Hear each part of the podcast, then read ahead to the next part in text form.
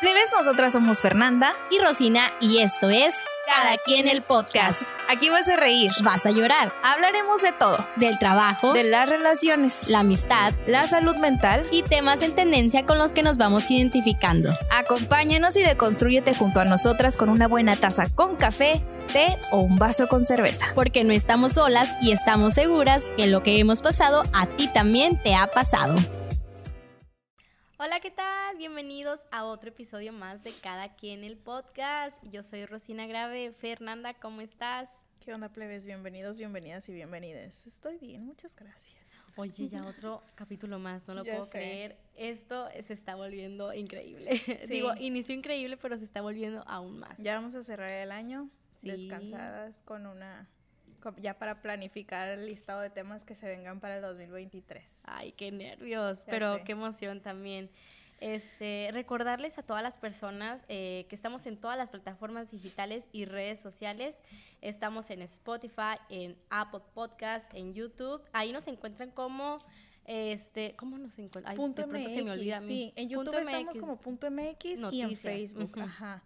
Y este, pues en Spotify, en todas estas plataformas de audio estamos como cada quien el podcast. Y en Instagram, pues estamos como, Ujú, Como cada quien. como No. punto MX guion bajo podcast. Está hecho Oigan. para la Rosina porque ya llevamos un chingo de episodios.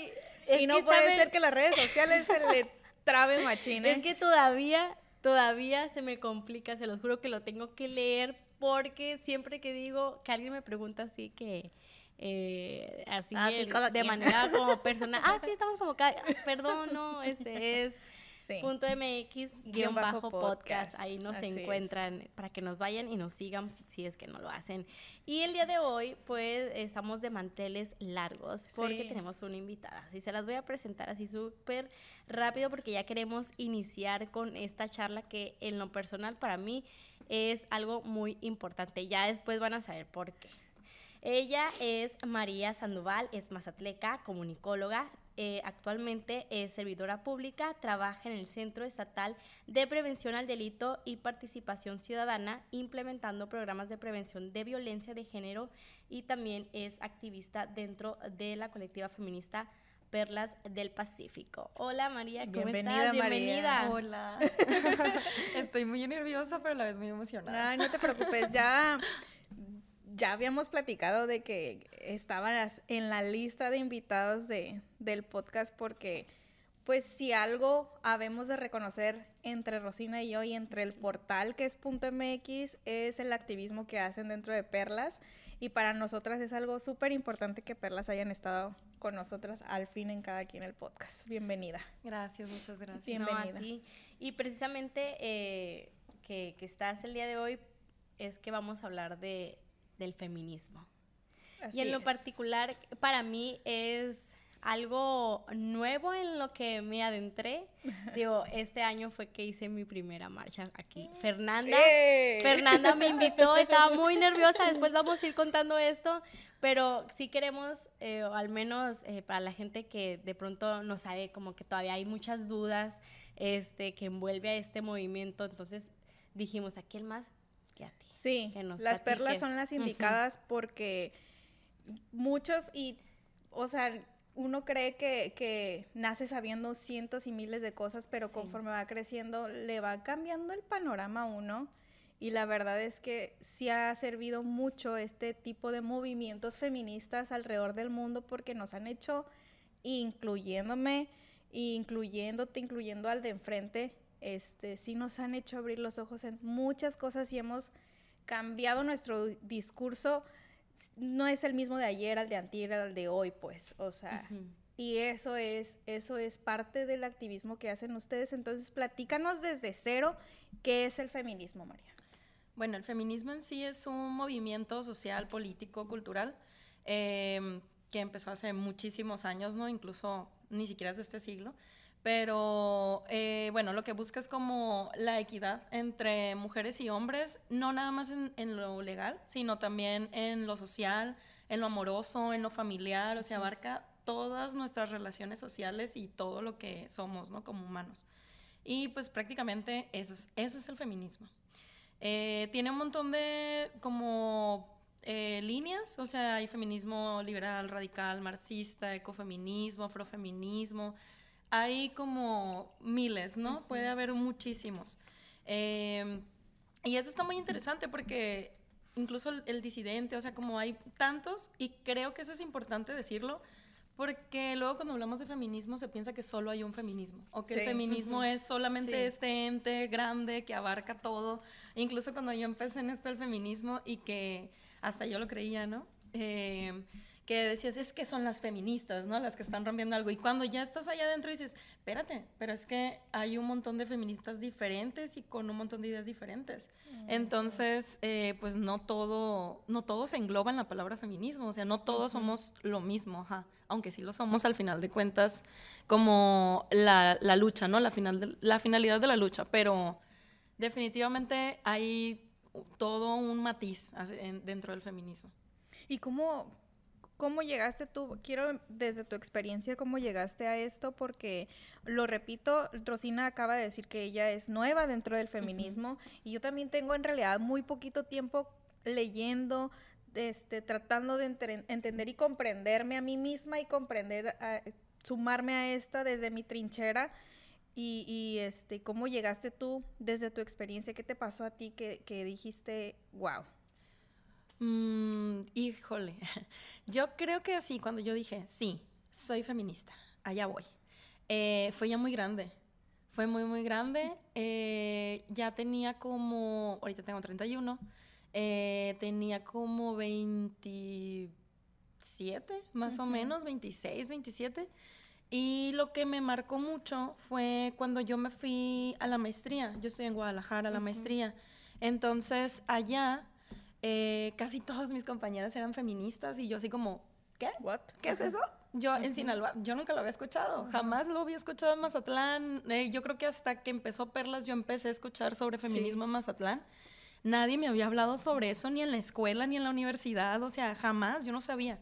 Entonces mis compañeras empezaron a hablar de feminismo, empezaron a hablar de las marchas, una de ellas encabezaba marchas y pues ahí yo ya dije, a ver, ¿qué onda con eso o qué?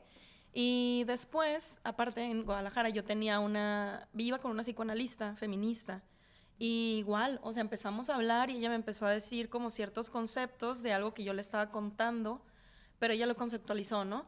Entonces eh, yo me quedé como, ah, caray, o sea, yo tampoco sabía que eso era, eh, es que no me puedo acordar como de un concepto en específico, pero no sé, hablar como de patriarcado o, o de abusos o de, o de responsabilidad afectiva, cosas así que yo decía, ¿qué? ¿De qué me está hablando esta señora? Entonces, eh, ahí me di cuenta que pues dentro de mi historia personal yo había vivido un montón de abusos que tenían que ver con el machismo. Y entonces ahí todo me empezó a hacer sentido. O sea, yo dije, claro, o sea, eso que yo pensaba que solo había vivido yo, porque nadie más lo hablaba, resulta que lo hemos vivido casi todas las mujeres. Entonces ahí ya fue cuando empecé como, pues, ya, se abrió el chip este del feminismo y de entender qué era el machismo y todo lo que se había vivido. Eh, cuando regreso a Mazatlán, me dice una amiga que va a ver como un performance ahí en las letras del Valentinos. Y ahí fue la primera vez que yo vi a un grupo de mujeres de diferentes edades, habidas y por haber, de diferentes contextos sociales, profesiones, todo, reunidas ahí. Y todas me acuerdo que hicimos un círculo y todas empezaron a hablar de alguna violencia que hayan vivido. Pues obviamente todas llorando, ¿no? O sea, yo estaba así como, wow.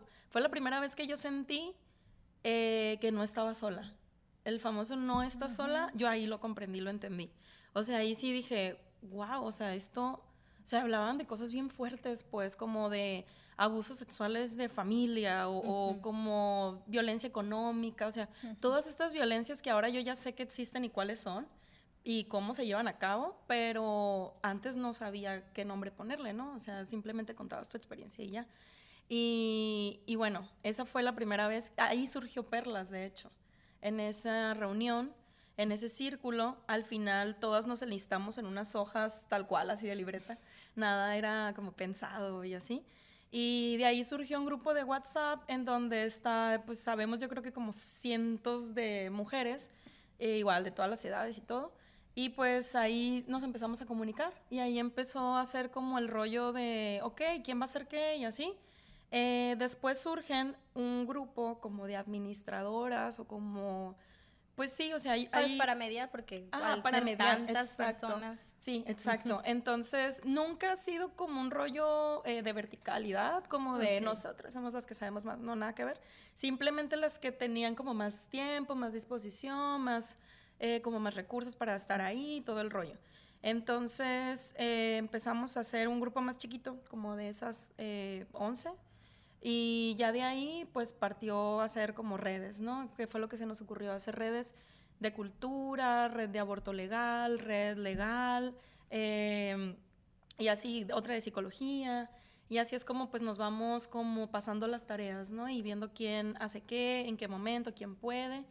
Y pues prácticamente así. Ahorita que dices eso, eh, solamente como un comentario, eh, las veces que, que, hemos querido entrevistarlas, es, es como la primera vez que recuerdo que las quise entrevistar, sí pedí como, ¿y quién es su líder? No, porque a nosotros como reporteros siempre nos dicen, si van a entrevistar a alguien, pues que sea, ajá, con el presidente o con el titular. Entonces me dicen, es que no tenemos líder. Como, mejor dime de qué quieres hablar y nosotros ya te podemos decir quién de nuestros, de nuestros integrantes puede. Y ahorita que ya me hace como que mucha eh, ya se, se, relaciona todo con eso que me dices que tenían de diferentes profesiones, psicólogas y que estaban en diferentes rubros, entonces solamente como para que quede esa, esa connotación. Sí, porque para nosotras es bien difícil, digo, no sé si hay otros movimientos que no empiezan así, pero Perlas empezó así, fue su naturaleza y nunca ha sido como hay una líder, o sea, no es no es como que alguien en su casa dijo, yo voy a ser líder del movimiento feminista en Mazatlán y organizó algo. No, o sea, se dio así como... Sí. Más bien nos unió el mismo dolor, así prácticamente. Y la misma sed de justicia o de querer hacer un cambio, de querer decir, bueno, ok, esto está pasando y, ¿qué hacemos? ¿Cómo nos vamos a quedar otra vez de brazos cruzados, cruzados cuando hemos estado todo el tiempo así? Ya estamos hartas de... O sea, era más bien...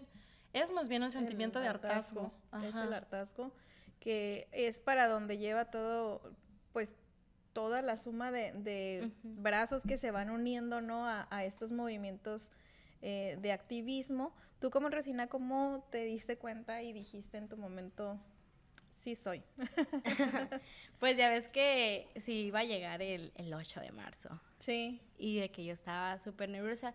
Yo no lo había visto tampoco como tal en la preparatoria ni en la universidad. Yo recuerdo que en la prepa hice una exposición de lo que es el 8 de marzo y, solamente así, de las cosas o derechos que han ganado las, que fueron ganando las mujeres con el paso del tiempo, pero nunca había escuchado del, de este término feminismo, jamás. Entonces, yo creo que hace como unos tres años fue cuando ya yo estaba trabajando como reportera que me mandaron a cubrir una marcha. Y fue la primera vez que yo tuve como que este acercamiento. Y fue precisamente a, a Perlas que vi que estaban ahí en el Museo de Arte, aquí en Mazatlán, estaban en un círculo, ya se estaban maquillando unas a las otras. Y yo, pues como reportera, pues yo estaba como que viendo, había llegado temprano, eh, iba yo sola, estaba, estaba muy nerviosa, no sabía realmente qué iba a pasar o cómo era una marcha así, porque yo solamente había visto las marchas que hacen en, Ciudad de México. Y no sé, vi, vi, tanta hermandad, tanto amor, tanta, tanta confianza que había una con la otra y me gustó. Pero yo no participé ese día, yo fui como pues reportera.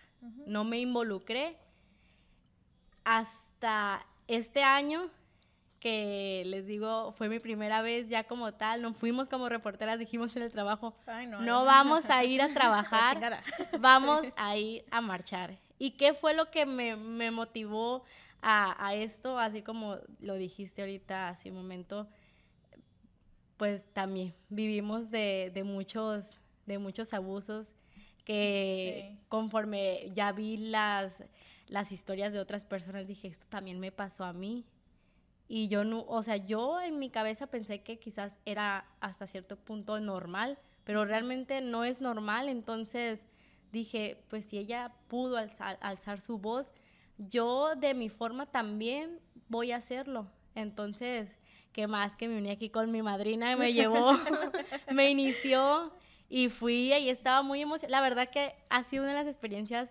más bonitas. Ahorita yo sé que ella lo va a contar por mí, pero yo estaba nerviosísima, Sí. nerviosísima. Y al principio era como que iba así. Y volteaba a ver a todos. Y yo así, yo y estaba yo gritando. Y ya después me aprendí ya todo. y ya, hasta, no, es que... Y tú así de que están gritando. Sí. ¿Qué está Sí. pasando? No, ¿Cómo se sí. saben eso?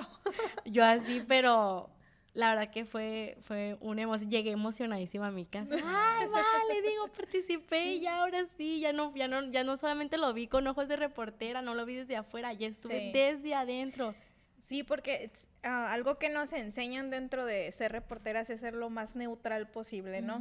Es no tener bandos para ningún lado y el, y el tratar de estar como en medio de la manera más informativa, pero ya que estás adentro, ya te deschongas y ya formas parte de, porque al final de cuentas, pues es lo que estás sintiendo. Y sí es cierto, o sea, la Rosina al principio estaba marchando bien nerviosa y al final de la marcha ya estaba gritando y aventó su cartel y, o sea, Ahí lo tengo guardado todavía. Sí, O sea, es el resultado de cómo, cómo funciona la, la hermandad entre, entre las mujeres para, pues, para gritar ese preciso hartazgo que, que estamos viviendo, pues no solo en México, sino en todo el mundo, ¿no? Sí. Y sabes que nunca me había sentido tan, como que tan libre y tan segura de poder caminar por todo el malecón. Sí, Se siente tan chingón. sí, Sí, como tomar el espacio, ¿no? Sí, Así no. de, oye, yo sí, ajá, como que se siente algo bien fuerte, Sí. de como una fuerza así de, ok, este es nuestro espacio, esta es mi calle, aquí Sí, nadie me va a hacer nada, sí. nadie me va a acosar, nadie me va a decir nada. Y ver, por ejemplo, que nos tocó ver a un grupo de mujeres ciclistas desde la ciclovía también alzando los brazos o a las enfermeras o médicas del IMSS del Seguro Viejo también, o sea, ese tipo de cosas dices, ah, estoy haciendo algo bien. Y es desde el momento en el que decides, incluso siento que hasta desde el momento en el que decides o vas a cubrir tu primera nota o entrevista, desde ese momento ya te estás involucrando porque ya le estás, no eres una máquina que hace en automático la nota, le estás poniendo tu sazón a la nota. Y eso es lo que hace atractivo que la gente se sume también a este tipo de movimientos. Así es, yo ya estoy esperando la próxima. Oigan, ahorita que hablan de marchas, se me hace bien interesante, o sea, como compartes tu emoción, porque yo lo sentí igualito. y la última que hubo fue, pues, este 8M. y Yo me acuerdo que todas las que estábamos detrás de la organización, es que es eso, eso no se ve. O sea, es como si nada más hubiera algo que la organiza, pero nadie sabe quién, no Así sabe qué es, manos hay ajá. detrás. Y esa es la intención de Perlas. Per- Perlas es anonimato. O sea, no es como yo soy María y yo soy la imagen. O sea, nunca hay eso, pues. Entonces, eh, incluso yo creo que muchas veces nadie sabe quiénes son en total, ni cómo, ni cuándo, No. ni qué, de qué onda. Pero lo interesante era eso. Yo, por ejemplo, la primera vez, y me acuerdo que iba nerviosa porque, pues, obviamente escuchas todo lo que hay en Ciudad de México, en Guadalajara, el bloque negro y como... Y luego, pues no sé, mi mamá, ¿no? De que, oye, mamá, pues sí, voy a ir a marchar. No, pero es que en Ciudad de México y cuidado, porque mira, Pasó todo se puede esto. salir de control. Y a mí lo que se me hace bien padre de, de marchar eh, en 8M aquí en Mazatlán es justo eso, que más bien se siente amor. Se siente mucho amor, sí, mucho Sí. hartazgo y mucho coraje y todo, pero a la vez se siente la sororidad y se siente bien bonito como el, el ir gritando y poder de- externar cosas. O sea, yo lo siento como más expresión Sí. Que otra cosa. Que sí dan ganas todavía de hacer muchas más cosas y tirarlo todo. Sí, la verdad sí dan ganas, pero no es la finalidad con la que lo estamos haciendo ahorita, ¿no? Aquí. Así es. Y, ah, y lo que les iba a decir de la organización de este año es que justo este año todas estábamos cansadas, todas estábamos en un rollo de depresión y ansiedad, como no tienen idea. Yo ya me río de pensar cómo estaba. Y me acuerdo que incluso yo les dije, plebes, pues, la neta yo creo que este año no se va a hacer. O sea, lo mejor yo creo que, pues no, o sea, yo estoy pasando por un momento bien feo de ansiedad y que no sé qué. Total, que otras animaron a organizarlo, salió la marcha, yo llegué corriendo porque tenía que ir a dar una conferencia a la, a la universidad, de hecho, y me fui corriendo así de que, ah, ya, la marcha. Y cuando llegué ahí vi a todas gritando y todas así como siempre bien, wow, con esa fuerza, todas unas chingonas. Empecé a llorar y yo dije, es que yo me prometo que jamás vuelvo a decir que no se va a organizar una marcha o que no voy a ir a una. O sea, ya para mí es impensable porque en ese momento todo el bajón que traía se fue para arriba. Así es. Y es, wow, o sea, es que es una emoción tan fuerte, se maneja tantas emociones ahí que está increíble, es terapéutico al final de cuentas. Sí, y ojalá se nos hubiera despertado este chip del feminismo desde chiquitas, porque en mi caso también particular fue ya muy grande. Y ya fue dentro de, o sea, cómo son las cosas que ya es dentro de tu campo laboral, ya grande, tenía también como unos 28 años cuando empecé a leer, a entrevistar, a conocer y te hablo porque ya eran los 28 años, pero ya tenía yo rato en esto y no había escuchado yo, o sea, se escuchaba y me tocaba, siempre me había tocado ver acciones que no me gustaran de cómo trataban a las mujeres reporteras, pues. O sea, hay acciones que eh, no, no se me hacen las más adecuadas y este y de los mismos, entre los mismos hombres, eh, los colegas fotógrafos o reporteros, ¿no? Entonces, sí me sentía incómoda, o, pero no decía nada, pues. Nadie decía nada. O sea, me quedaba, me quedaba callada, este, o solo veía y, y juzgaba y no sabía yo realmente qué estaba pasando, o lo normalicé. Llegó un momento en el que lo llegué a normalizar porque yo no veía reacción de las demás reporteras, pues yo no veía un plan así de que, ay, no, no se puede hacer eso, o déjala en paz, o cosas así. O alguien que te previniera o algo así. Exacto, alguien que te previniera. Entonces prácticamente eres una caperucita roja, una niña recién egresada de comunicación en un campo laboral que sí está pesado, pues. Entonces te metes a la cueva del lobo y a ver cómo sobrevives. Se escucha fuerte, pero así es y es en todos los campos laborales. Y entonces yo veía acciones que no me gustaban, pero me quedaba callada, no decía nada, o me decían las reporteras más grandes, ah, no, es que así es él. El así es él es una frase que hasta la fecha no puedo, no puedo ni, ni digerir porque dices, no, güey, es que así no, así no puede ser. O sea, no podemos seguir diciendo eso porque en qué momento vamos a cambiar. Y van a venir nuevas reporteras y en qué momento les vamos a decir, oye, esto. O sea, hay que prevenir, porque si no, ya después las reporteras van, las más jóvenes van a decir, güey, o sea, estuviste ahí viendo y no dijiste nada. Entonces, creo que fue como a mis 28 años o 29 cuando empecé a, a escuchar, a leer, a involucrar, a entrevistar a las perlas, este, pues a ver a todo, todo este movimiento feminista, yo desconocía hasta, yo no sabía que había diferentes tipos de feminismo Creo que tampoco. en Mazatlán, pues todos estamos así, ¿no? Como ya muy grandes entendimos que... Y fue, no, creo que fue a la, la primer marcha, a la del Museo de Arte, que fue, terminó en La Mujer Mazatleca, fue la primera, ¿no? Estuvo cortita. Ajá, pero estuvo impresionante, que yo la vi a través de internet porque yo no estaba aquí en Mazatlán. Y le, yo le decía a Carlos, mi novio, hay que llegar, hay que llegar. Y nos, estábamos fuera, total no alcancé a llegar. Entonces me dijo, pues vas al año que entra. Y yo, así, ah, que no sé qué.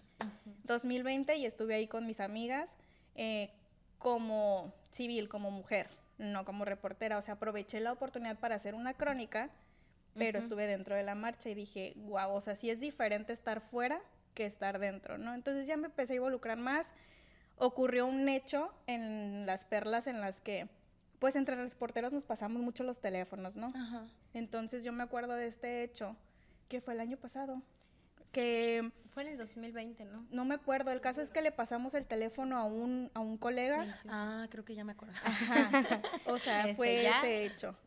Entonces fue ahí cuando ustedes dijeron, solamente las entrevistas se le van a dar a mujeres reporteras y si pueden venir fotógrafos, van a ser ciertos fotógrafos que nosotros o nosotras ya conocemos, ¿no?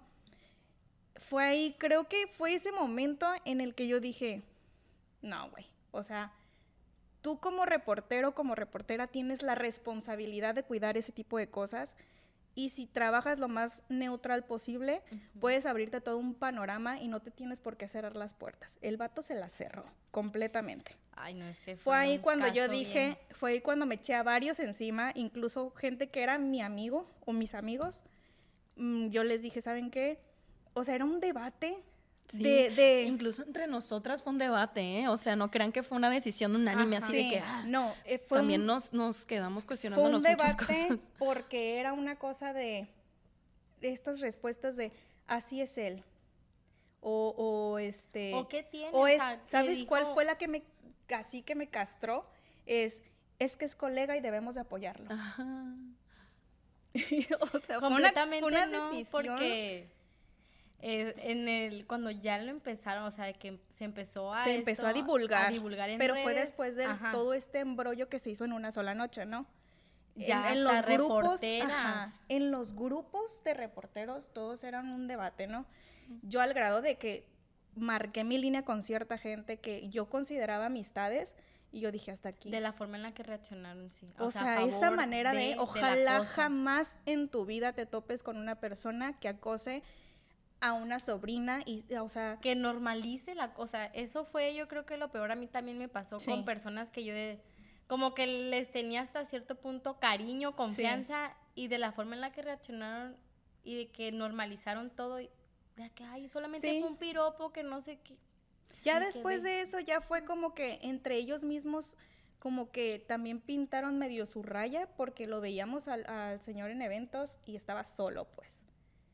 Porque siento yo que eso marcó la generación de reporteros en el momento en de decir, güey, las nuevas reporteras nos están dejando. Ay, qué emoción. Sí, y no, no o sea, sabía todo y ya no- qué sí, emoción. claro. Ya no nos dejaron, ya no, nos No, dejamos. O sea, ya la nueva generación, y eso es algo que les aplaudo a Machina a las plebes, porque de mi generación solamente creo que soy yo la única reportera, de mi edad, no sé, Este, pero todas están más chicas que yo, pues. Y es así como que ya escuchar de los vatos decir, güey, estas morras, las nuevas generaciones no se están dejando, es como que, güey, sí sirve. Aquí esto. estamos. Sí sirve, porque, y sí, muchos vatos dejaron de hablar, ¿no? o bueno, en el personal dejaron como que de acercarse conmigo a platicar y ya, o sea, tú pintas tu línea y mira, A mí se me hace bien bonito eso del feminismo. O sea que cuando se pone la palabra acoso o feminismo, destapa una cuaca.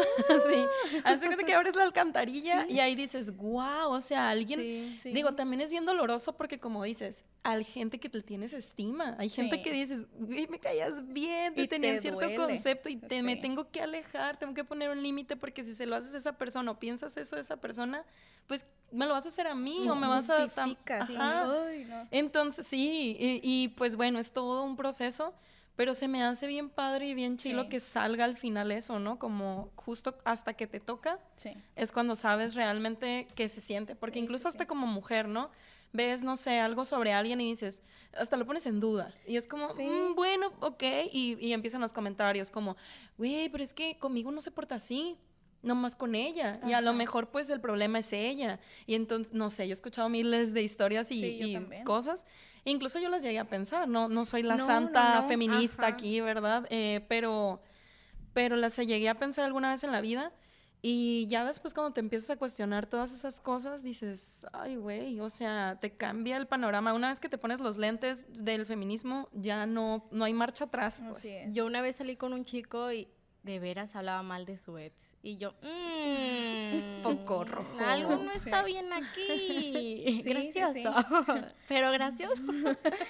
o algo así, ya ni me acuerdo cómo iba ese no, pero ese sí es cierto, o sea, pero tienes que... Gracioso, no del, no del no de- chistoso, no de... risa, no de sino de risa. raro. sino de raro. pero tienes que pasas por estas situaciones y vas como hasta ese tipo de acciones te van abriendo como que el panorama porque realmente yo yo también era una mujer que juzgaba mucho sobre el físico, sobre su vida sentimental, que a mí te importa, pues Ya sé, tampoco. sí. Sobre el por qué sigue ahí con un vato que a lo mejor X o Y cosa, pues, con- que sufre violencia, ¿no?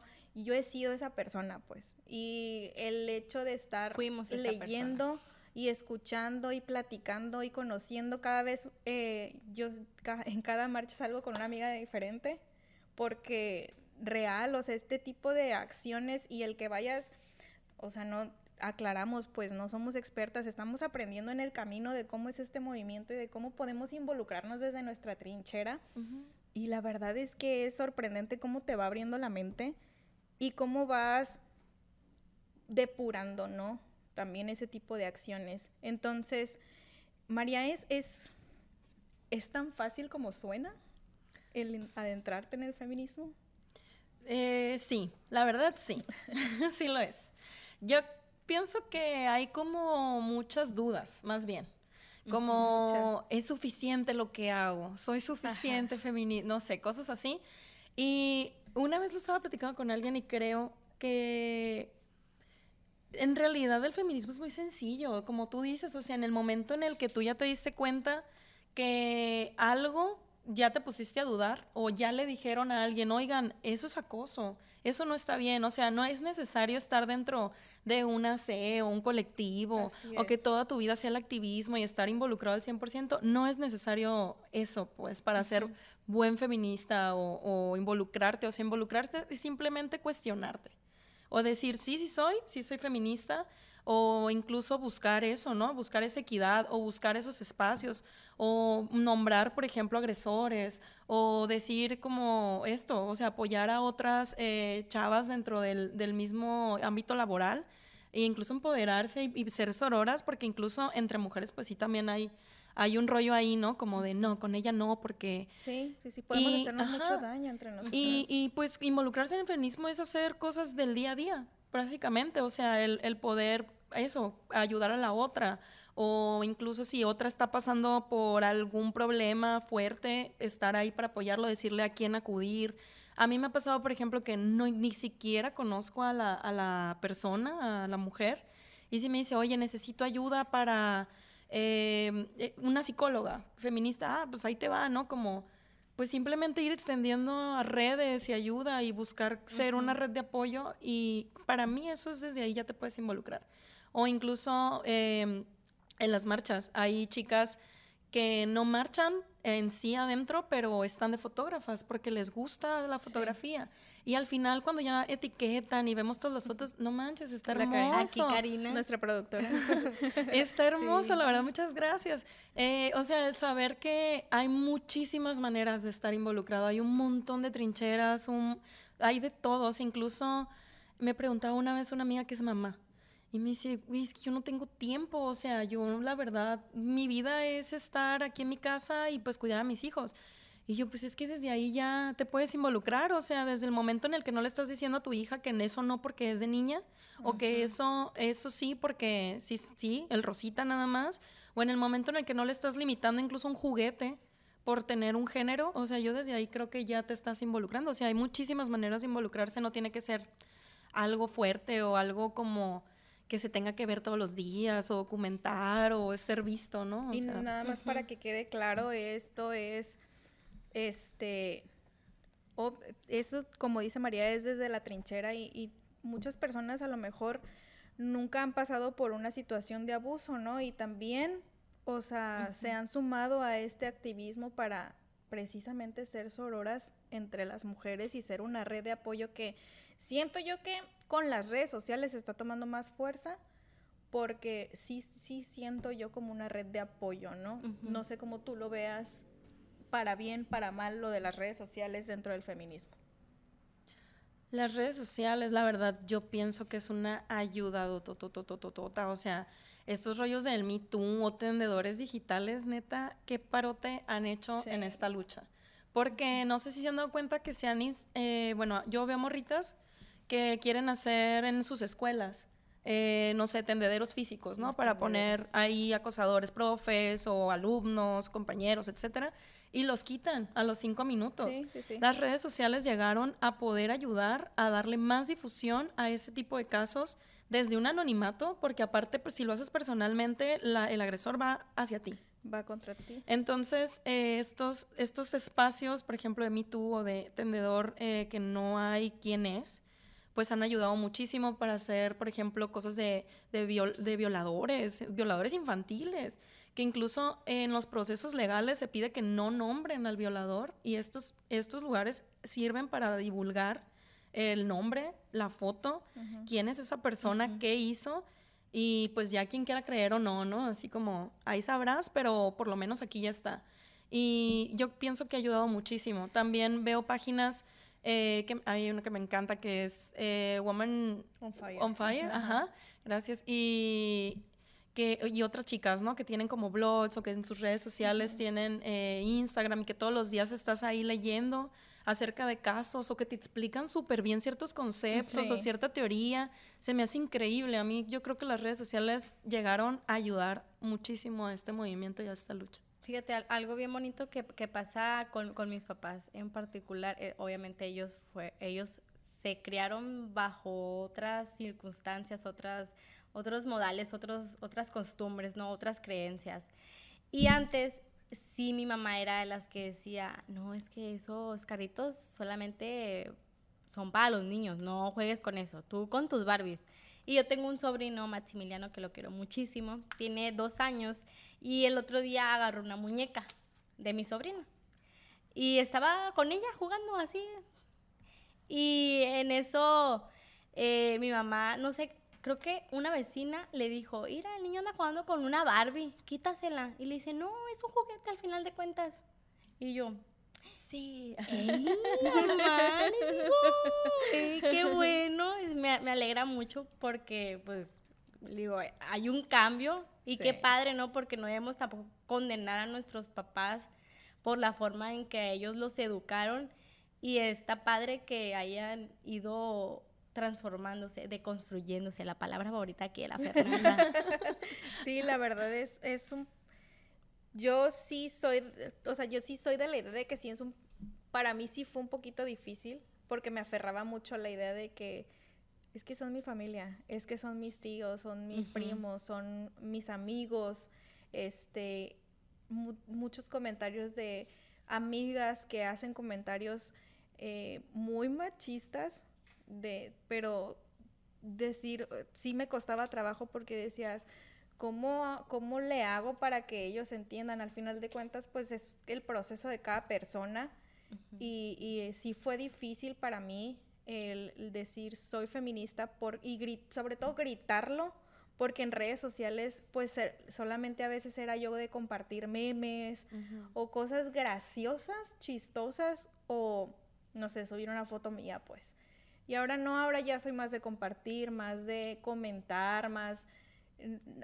No me llego a pelear tampoco en Facebook porque es... Yo soy ese meme que dice, ya, ya solté esas ganas de pelearme con Es que es muy cansado, o sea, lo, lo llegué a hacer y es bien cansado pelearte con la gente. Y lo hemos dicho en muchos episodios aquí en el podcast que eh, ya es mejor, ok, está sí, Sí, sí, o sea, es muy cansado, entonces a mí sí me costó y todavía me sigue costando el hecho de sentarme en una mesa con, no sé, en alguna reunión familiar y escuchar un comentario así, voltear y no decir algo. O sea, el hecho, ¿por qué? Porque pues me enseñaron a no faltarle el respeto a mis mayores o cosas así. Entonces, pero ya llega un momento en el que dices, güey, pues así los educaron. No trates de ponerte a su nivel, sino trata de decirles que cuál es la nueva, una nueva manera de entender pues la situación. Porque sí, sí es difícil cuando estás dentro de un núcleo familiar en donde has escuchado comentarios. Una vez estábamos, mi papá, o sea, sí, sí, estábamos mi papá y yo tratando de darle a entender a, un, a unos familiares acerca de una situación de violencia.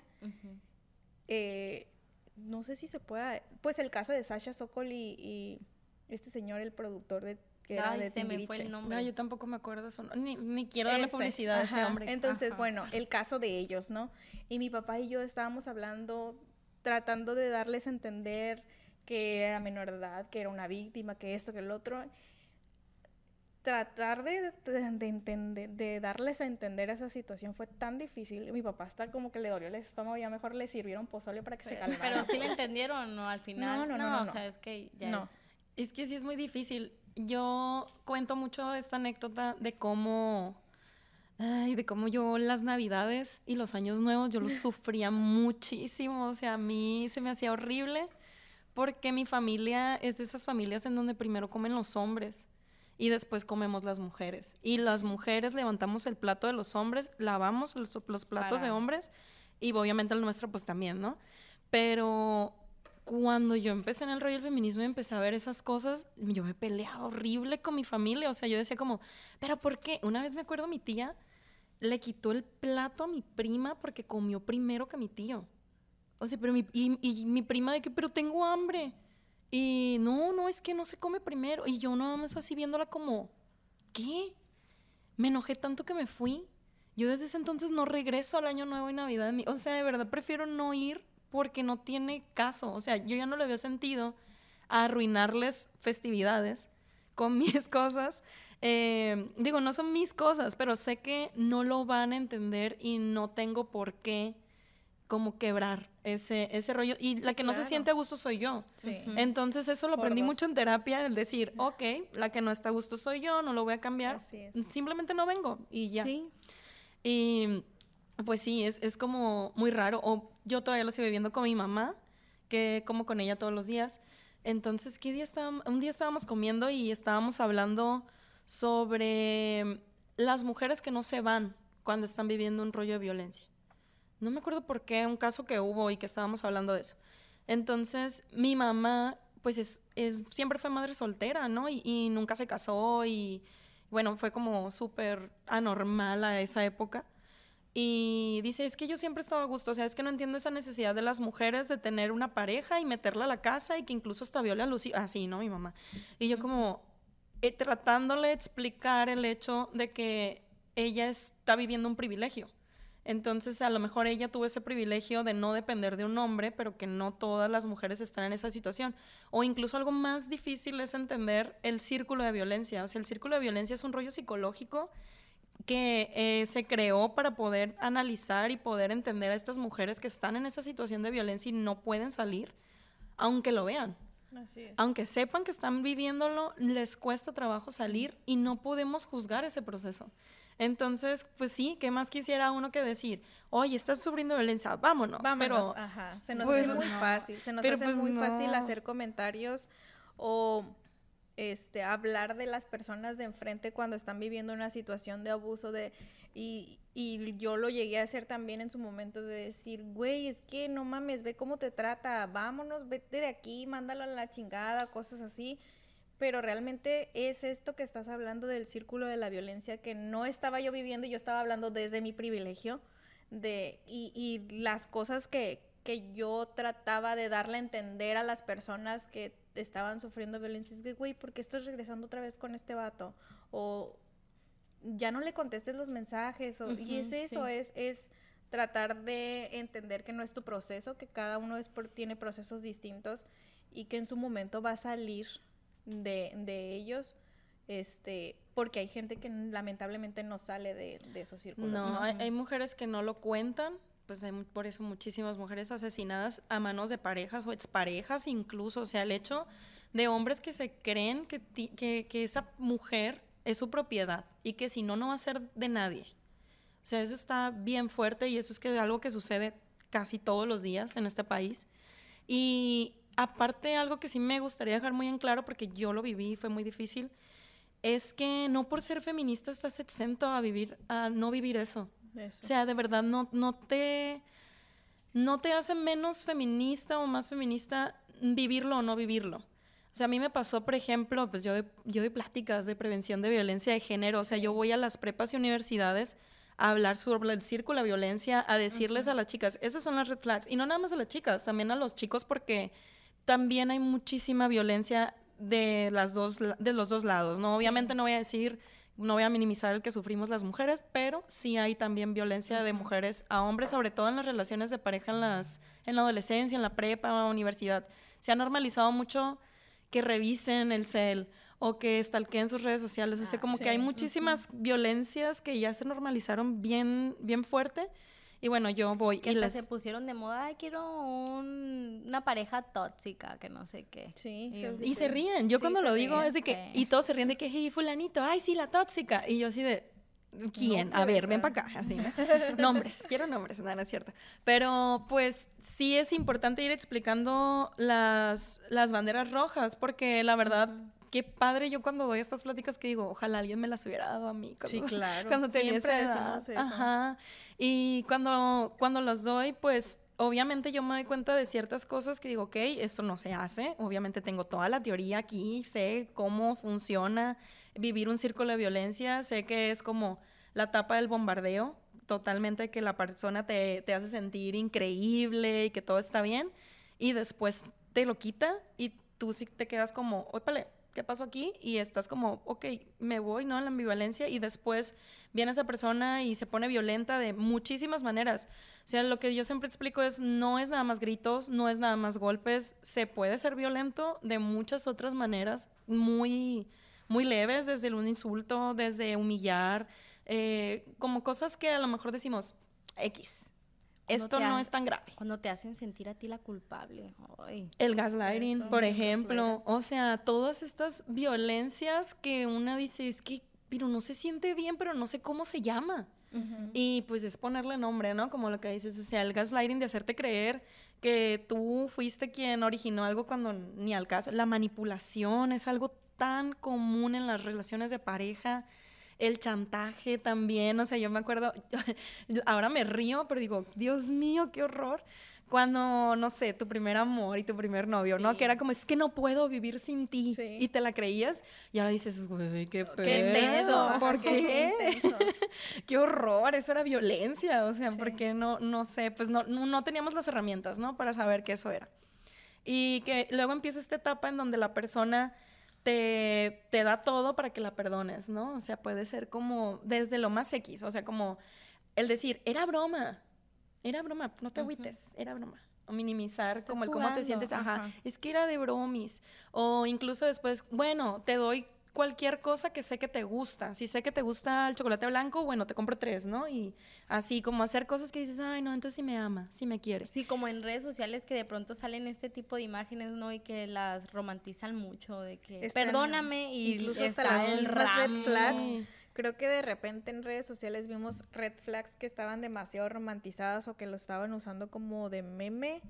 Y yo decía, no, en realidad una red flag sí es algo serio que debemos de tomar en cuenta al momento de estar dentro o fuera de una relación. Hubo un video que ahorita que dices eso, que me acuerdo mucho que también se hizo muy viral, no sé si lo hayan visto, fue en TikTok de una chica que creo que su pareja es piloto. Entonces, eh, creo que mandó un mensaje que iba a pasar. Entonces la muchacha de que, este, si me quisieras, te hubieras aventado de algo del avión para que chequen eso de las banderas rojas, que no sé qué. Y no, sí le llovieron un montón de comentarios de que, oye, por, o sea, no le están dando el verdadero significado porque lo están tomando a juego. Entonces, un montón de niñas que van comenzando a agarrar el celular, que van abriendo su cuenta de TikTok, como que van viendo ese tipo de videos. Ajá, entonces, o sea, es, están como que no están en el, en el camino que debería ser. Sí, sí, es cierto. Sí, hay, hay muchas red flags, muchísimas. Eh, casi siempre muchas son como de posesión. Está, está, muy extraño eso.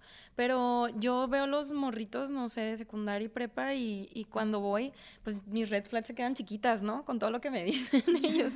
yo me quedo así de que, ¿qué? Oye, pero eso no es tan romántico que digamos. Una vez se me ah, acercó un chico. Te iba a preguntar qué es lo que te han contado. Fíjate que se me hace bien curioso porque quienes se me acercan al final son más hombres que mujeres. No sé por qué está pasando eso, pero se me acercó un chavo que me llamó mucho la atención lo que me dijo. Y me dijo, oye, pues es que hay una chica que a mí me gusta mucho, pero pues ella siempre quiere que yo me pelee con otro hombre por ella, porque si no, para ella es que yo no la quiero. Y pues te quedas como, creo que es algo que antes romantizábamos mucho, el que alguien se peleara con, por ti o que hubiera como tres personas o dos y es como, ay, bueno, pues a ver quién me, quién me da lo mejor, ¿no? ¿Quién me da lo mejor económicamente? Ajá, y yo elijo. Eh, o incluso me dijo, y aparte, pues siempre quiere que la lleve a lugares súper caros que a mí no me alcanza. El chico, o sea, estudiaba y trabajaba en la prepa, pues. Y creo que cuando alguien trabaja y estudia en la prepa, pues es para comprarte cosas tú o para pagar tus útiles o para pagar incluso tu escuela y, y pues como que pedir cosas a cambio tan extravagantes o algo que no pudiera comprar el otro, pues eso también de alguna manera pues es violencia, ¿no? Sí, claro. Eh, pues porque hace sentir al otro menos, o sea... Me gusta que, qué padre que se te estén acercando más hombres porque eso nos habla de esta apertura que están teniendo de quitarse las vendas también ellos, ¿no? Y de buscar ayuda en el momento en el que se sientan incómodos con una situación como esta y está padre. ojalá también, y lo volvemos a repetir, y lo siempre lo voy a decir, ojalá nos hubieran enseñado esto desde chicos, porque real crecimos con situaciones de, con una serie de red flags, o sea, impresionantes, porque romantizamos conductas eh, que no, no, no necesitábamos ni siquiera vivir a nuestras edades. Es que si no, han visto las novelas cuando las están volviendo a repetir. Es que desde ahí, desde las novelas. Te quedas, ¿qué? ¿A poco eso yo.? Eso pero incluso romántico. películas que considerábamos como súper guau en nuestra adolescencia, o sea, esta cultura pop que dices las canciones, las canciones, yo así de que ¿qué es eso? Ajá, o sea, ese tipo Pintamos de cosas. toda la casa. o sea, ese tipo de cosas que ahorita ya tenemos como que la decisión de decir esto sí, esto no, o algo así, ¿no? Y qué bueno que también digo, yo de que a mis sobrinos, yo sí les, yo sí les estoy como que inculcando eso. Que ella, ella decida su propio camino, que no, obviamente no el de, libertinaje o algo así, ¿verdad? Pero sí como que enseñarle esas, ese, esas cosas que a mí no me enseñaron y que estoy aprendiendo, porque sigo aprendiendo, te digo, les digo, o sea, no, no soy experta. De hecho, yo estaba muy emocionada por este, por este podcast porque digo, vamos a tener aquí a María. Entonces, ella seguro me va a resolver muchas dudas y lo has estado haciendo. Muchísimas gracias eh, por aceptarle la invitación. No, claro, yo creo que sí estaría bien hacer un episodio de únicamente las red flats. A mí me gusta mucho el tema de, de, las relaciones de pareja y violencia porque creo que desde ahí, híjole, se ven un montón de cosas. Y sobre todo por, porque pues prácticamente estás viendo de raíz el problema de los feminicidios, pues. Entonces, ahí es donde dices, híjole, pues con razón resulta todo esto. Me acuerdo una, una chica, es el caso que más fuerte se me hizo, la verdad que así me quedé como, ay, ¿qué le digo? Eh, era una chica de secundaria que me dijo, oye, yo tengo novio, pero hay un muchacho de 19 y ella tenía como 14, yo creo Dice, es que me encanta y, y, no me suelta y no me deja y sabe que tengo novio y, y, está ahí, ¿no? Como fuera de mi casa y cosas así. Yo como, ¿qué? O sea, y ella, y ella lo veía como muy normal que eso sucediera. Incluso como este rollo de, pues de las grandes diferencias, ¿no? De edad, porque ahí entra un rollo muy en conflicto de que él era mayor de edad y ella es una niña. O bueno, no, tal vez no una niña, porque sé que a ella no le gustaría que le llamaran niña. Es una adolescente, pero, pero pues ahí dices, eso no es normal. O sea, yo me acuerdo mi primer novio, yo tenía 14 y él tenía 19, curiosamente. Entonces, eh, yo no sé por qué a la gente se le hizo normal. Yo no sé por qué nadie me dijo, oye, como que no, ¿no? O sea, ¿qué estás haciendo? Ni siquiera él, porque es muy normal las relaciones, o a lo mejor nosotros en Sinaloa tenemos ese rollo de que las diferencias de edad son normales entre hombres y mujeres.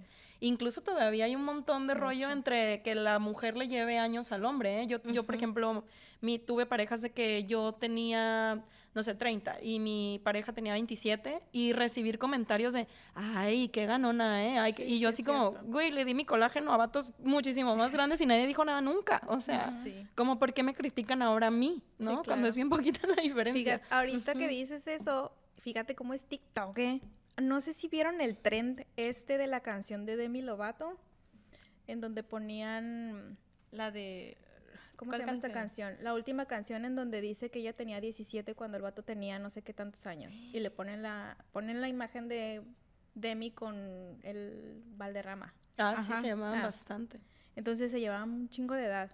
Entonces estaban como que siguieron ese trend y es, las mujeres están eh, dejando, como que están, me gusta el trend porque están dejando un mensaje de, güey, en su momento no me di cuenta, pero ve esto, o sea, anduve con un vato que era muchísimo mayor que yo y es que la, no sé por qué en la, nos, a las mujeres en su momento o no sé, se nos había hecho interesante que un vato más grande se fijara en nosotras, pues. O sea, sí se nos hacía a mí me pasó y se me hacía súper interesante que un vato muchísimo más grande, 10 años yo creo, se fijara en mí porque decía, wow, qué vio en mí, que, o sea, O ese eso tipo de, de que a conductas. veces Pero la verdad es que Ay, que, ay, qué interesante. O él. que a veces Sí. decimos eso de que, ay, no, es que yo con los de mi edad no, porque son muy inmaduros. Ay, Mejor con alguien más sí. grande porque Sí. seguramente van a ser y más... nada, resulta también. Este, ay, amiga, ¿cómo te digo? que no. Sí, Sí. y ahora pues ya lo vemos y es como, ay, güey, todos están mal. Así, Sí, de que Yo me son- quedé, yo me quedé choqueada con algo que me dijo Renata, es la hija de mi cuñada Karime. Eh, me dijo, ella tiene una amiguita de 12 años, pero anda con un muchacho de 18. Me- ya me tocó conocer a la amiguita. La amiguita no parece niña de 12 años, lo vamos a decir. Está desarrollada, como que muy desarrollada. No parece, entonces, eh, preguntándole, o sea, que la mamá de Karime, mi cuñada, sí le preguntó como a su mamá que por qué le permitía, ¿no? O sea, como que se le hizo, se nos hizo raro a todos, como que, ay, 12 años y 18, este, está, no, o sea, no, no es normal, Está saliendo de la primaria, mija. Entonces la señora dijo, ay, no, pues es que ya no es, ya no parece niña, que puede tener novio. Y no, sí, mi cuñada me preguntó, ¿tú crees que debería yo de prohibirle a Renata Sí. Sí, ya claro no que ser sí. amiga de, Sí. de, de la, de la niña? Y yo, ¿sabes qué? Sí, yo creo que sí, le dije, porque eh, no, no, es- no es correcto, no es correcto, la verdad. O sea, aunque no parezca ya niña físicamente, mentalmente es una niña, le digo, tiene 12 Así es. años, nadie va a poder cambiar eso. Sí está, está grueso ese tipo de... yo lo, a lo que quería llegar con, con María era acerca de preguntarle, porque lo he visto también mucho en redes sociales y siempre me causa mucho conflicto y mucha duda. Un hombre puede ser feminista. No. no, claro que no. O sea, es que hay mucho este rollo de los aliados, ¿no? Ajá. Y feministas incluso también se burlan de ellos diciendo eso. En sí, obviamente los hombres pueden apoyar, obviamente pueden tener ciertas ideas de deconstrucción, de que, que el feminismo ha puesto ahí en duda y los ha hecho pensar un poco más, pero así como que tú, di- digo, es que me cuesta trabajo porque para mí los espacios de mujeres para mujeres no debe de haber hombres, ¿no? Y por ejemplo, el hecho que un hombre diga, es que yo soy feminista, a mí me, a mí me cuesta conflicto porque es como, pero, ¿qué necesidad? O sea, si aquí el rollo es de mujeres queriendo hacer una lucha y movimiento social, no descarto que nos podamos apoyar, que obviamente qué bueno que haya hombres que, que se estén dudando sobre ciertas cosas, pero así como decir, yo soy feminista, no sé. No, no, me ¿Y causa cómo mucho podemos conflicto. llamarlo? O sea, Aliados. mm. Es que tal vez debería de haber como, miren, algo que me causa mucho conflicto también sobre eso es que muchas veces se nos pide a las feministas o a los espacios feministas que adoptemos hombres o que los incluyamos por el hecho de, bueno, es que si no, ¿cómo van a entender? A mí me cuesta mucho trabajo porque es ponerle otra vez la carga a la mujer de educar a los hombres educar, exacto. cuando ellos ya son adultos y así como nosotras estamos todo el día dándole al- a la rata así pensando, oye, esto habrá estado así, oye, fíjate que me relacioné con fulanita, pasó y así, ¿no? Yo estoy hablando con mis amigas todo el tiempo, todo el tiempo estoy buscando, todo el tiempo me estoy cuestionando y llega un punto en el que dices, ¿y por qué ellos no? ¿Por qué ellos de verdad, aparte, hay que decirles, oye, fíjate que lo que hiciste tiene que, o se me hace como muy cansado y, y yo pienso que es muy de maternar. Y creo que eso no se me hace chilo. Eh, a lo mejor puede, pues sí, yo creo que aliados puede ser como la palabra, ¿no? Pero ya así como que feminista, soy un hombre feminista, no sé, suena hasta raro. Sí, suena raro porque Deberíamos la palabra tener viene un de- concepto ajá, o sea, es que la palabra en sí feminista pues viene de, de las mujeres, ¿no? Entonces Sí. no, por eso preguntaba yo porque lo he visto tanto en redes sociales y la verdad es que sí conozco gente, sí conozco hombres que son aliados, o sea, yo los llamo aliados porque realmente han como pasado por procesos en los que han leído, aprendido, informado, Sí. escuchado, acompañado y se me hace muy chingón que se sumen este tipo de hombres, pero dije yo, porque lo he visto mucho en redes sociales de, oigan, yo también soy feminista y dije yo, a ver, Sí, ¿cómo que llamarlo dices, pues? "Ah, Hay algo que no me... Cada que se acerca el, el 8M, sí veo muchas personas, en este caso estamos hablando de, de hombres, que sí como que se suman, pero nomás ese día. Sí, pues. y ya después, Es que miren, les voy a poner un ejemplo. que a mí me ha ayudado mucho a entender este rollo. Ya ven que también hay marchas LGBT, ¿no? Sí. Ok, yo no soy, no pertenezco a la comunidad LGBT. Así bueno, es. creo, me considero. Eh, entonces es como si yo llegara a ese movimiento y a esos espacios y dijera, ah, sí, yo también soy LGBT porque apoyo su movi- movimiento. Pero pues, güey, no lo soy. O entonces, como, Sí. ¿por qué quiero apropiarme de algo Así es. que no? O sea, no, no es la naturaleza de... Bueno, no me gusta la palabra naturaleza, pero no es como lo orgánico de ese, de ese movimiento. Pues entonces, es. creo que así suena más claro, ¿no? Creo que queda Sí. un poquito Y más de hecho, claro. nosotros que somos heterosexuales, yo me llamo así aliada de la comunidad LGBT, ni siquiera me no soy de la comunidad tampoco, pues, sí. pero apoyo el movimiento LGBT. Pero no por eso me voy a decir que soy de la comunidad. Es cierto, no voy a decir que soy de la comunidad LGBT porque en realidad no pertenezco, pues. Sí, o sea, puedes apoyar, puedes estar claro. ahí y, puede, y todos estás con tus amigos que lo son y que están ahí, claro. chingón, pero no, yo así lo veo, no es, no es en sí mi movimiento, no me lo quisiera apropiar, no quisiera como quitar espacios, no quisiera, o sea, no lo haría, pues es como, pues, yo apoyo tu lucha, pero no, no me, no soy eso.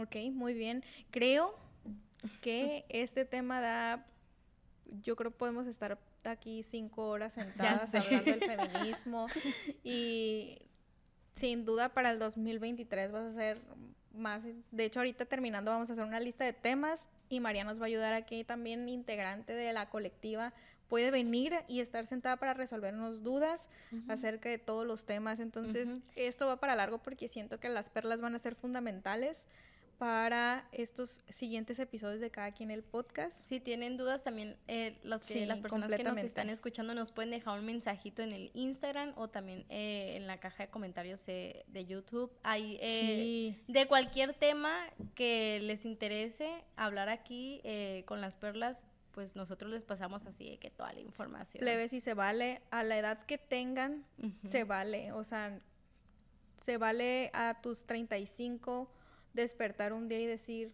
güey, así me di cuenta que era feminista. Luego, algo curioso que sí también me gustaría dejarlo aquí es eh, las mujeres que dicen, no, es que yo no soy feminista. Que les cuesta mucho decir o, o aceptar el movimiento o algo, porque es como, al- el- mi mejor amiga me lo dijo la semana pasada. Me dijo, es que yo no me considero feminista. Y yo volteé a verle y le dije, no manches, o sea, te fuiste a la universidad, no te has casado a los 31, vives sola y aparte tienes tu propio dinero y trabajas freelance. O sea, ¿cómo ¿Qué que no eres feminista? O sea, ¿dónde, dónde no está ¿Dónde el feminismo aquí?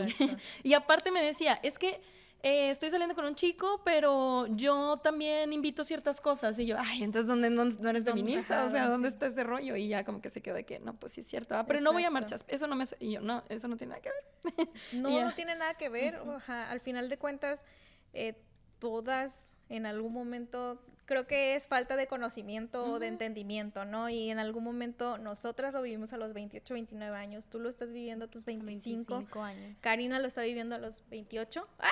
Es la edad de oro para salir de... para estar en el feminismo y reconocer que estas luchas vienen más fuertes que nunca y, y, este, y que estas nuevas generaciones llegaron para decir, ya basta pues. Entonces, muchas gracias María porque la verdad es que ha sido de los de más aprendizaje. Bastante. Entonces, se, obviamente se va a repetir esto. Obviamente. Tiene que, tiene que. Sí. Yo les dije, yo hablo por los poros en este tema. O sea, yo puedo estar todo el, El- día. Sí. tiene que. Tenemos que hacer el de las red flags. Ahorita Ese vamos a sí. hacer, nos ten- tenemos aquí una tarea de hacer la lista y vamos a hablar con María para ver fechas y todo y ya vamos a agendar 2023. Entonces, Ujú. gracias María. ¿Cómo estás en redes sociales? Y pues, ¿qué, qué, qué viene con las perlas y todo el proyecto? Mm, Bueno, eh, les paso las redes de Perlas, cualquier cosa que necesiten de verdad ahí, eh, vamos a ver cómo a quién se canaliza. Eh, atendemos, les digo, o sea, les podemos recomendar psicólogas, e incluso hay psicólogas que se nos han acercado y han hecho convenios como decir, bueno, si vienen de Perlas, hacemos un examen socioeconómico y no les vamos a cobrar como la consulta completa, ¿no? Eh, también hay... em, la red de aborto legal, que bueno, ya se despenalizó, entonces ya lo podemos decir abiertamente. Eh, si tienen algún rollo sobre eso, alguna duda, alguna mujer que nos esté viendo y que diga, bueno, yo quiero interrumpir, quiero ser parte de esto, ahí hay una red eh, en las que se le puede acompañar. Eh, también está la red de cultura, que nos dedicamos también a hacer eventos pues artísticos, culturales, a organizar las marchas. ¿Qué otra red se me fue allá? Pues sí, la de salud, ajá, básicamente. Eh, hay una red que más bien eh, no es legal porque no tenemos abogadas y eso también me gustaría que si hay alguna abogada que nos esté escuchando, viendo, aquí las puertas están súper abiertas, eh, pero sí se canalice, se les dice a dónde pueden acudir. eso sí, porque hay mujeres que de plano pues no saben, no sé, que existe el Instituto de las Mujeres o, o cualquier institución que pueda ayudar, ¿no? o hace. Y pues estamos como colectiva Perlas del Pacífico. Mazatlán, al final también. Y yo soy como hija del mar. Eh, ¿Qué más les puedo decir? ¿Qué viene el 2023? Pues más 8M. Eh, queremos hacer como FEMPARI, y también eh, siempre estamos como en estos rollos de hacer colectas. Em, yo creo que la que más me ha gustado y yo creo que sí la tenemos que retomar en el 2023 es sobre productos de higiene eh, menstrual ah, para mujeres migrantes. Porque justo lo que hemos visto es que sí hay como comedores para, para migrantes y pues habrá comida y ropa, pero no hay higiene menstrual, o sea, no hay productos. Eso también es de gran ayuda. Y pues vamos a ver qué más se nos ocurre. Muy bien. Hay mucho que hacer todavía. Se vienen muchas cosas y grandes cosas para el próximo 2023. ¿Cómo estás en redes sociales, A mí me encuentran como arroba Rosina Yo estoy como la Ferma Gallanes y no se olviden de seguir .mx-podcast. Ahí estamos subiendo reelcitos ahí, de, de, repente uno que otro meme e infográfico de todo lo que hablamos en, en los episodios. Gracias por estar con nosotros. Bye, Karina. Adiós. Bye.